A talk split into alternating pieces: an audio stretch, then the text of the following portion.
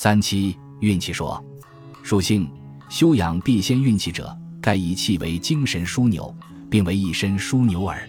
精之在身，如水之在地。精之发源于天河，注于脏腑，达于肢体，如水之发源于昆仑，散于沟渎，汇于河海。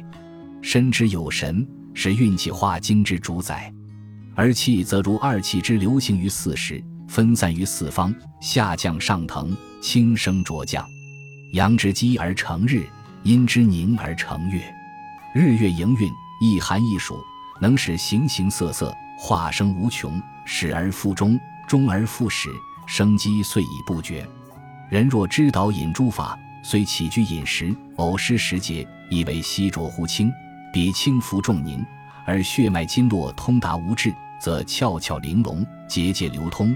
亦能使寒热瘟疫化为乌有，指功力已到，搬运渐熟，呼吸顷刻，上至天庭，下堕海底，终极四肢三焦协畅，百体调和，纵有微恙，登时即除，安能为殃？辟之阳极阴极之时，与而即为烈风迅雷，阴云隐雨，雪雹酷日之灾。一经二气营运，分阴分阳，终无天昏地惨、天崩地裂之变。九仍归于阴阳平而四时和也。天地之气，起自开辟，即失其常哉？亦由人心不古，呼吸达天，天人相应，继而生变。所以上古天时与晚近不同，黄初人寿与后世不同，坟典所在，不尽荒谬妄诞也。人能运气生精，使精生神，则五脏六腑、十二经络以及四肢百体、毫毛皮肤。皆有光天化日气象，无障亦昏迷境界，不亦西皇上人哉？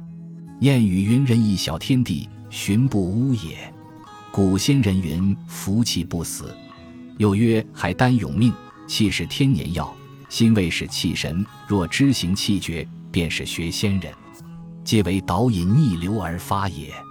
修炼之徒，可不留心于呼吸哉？”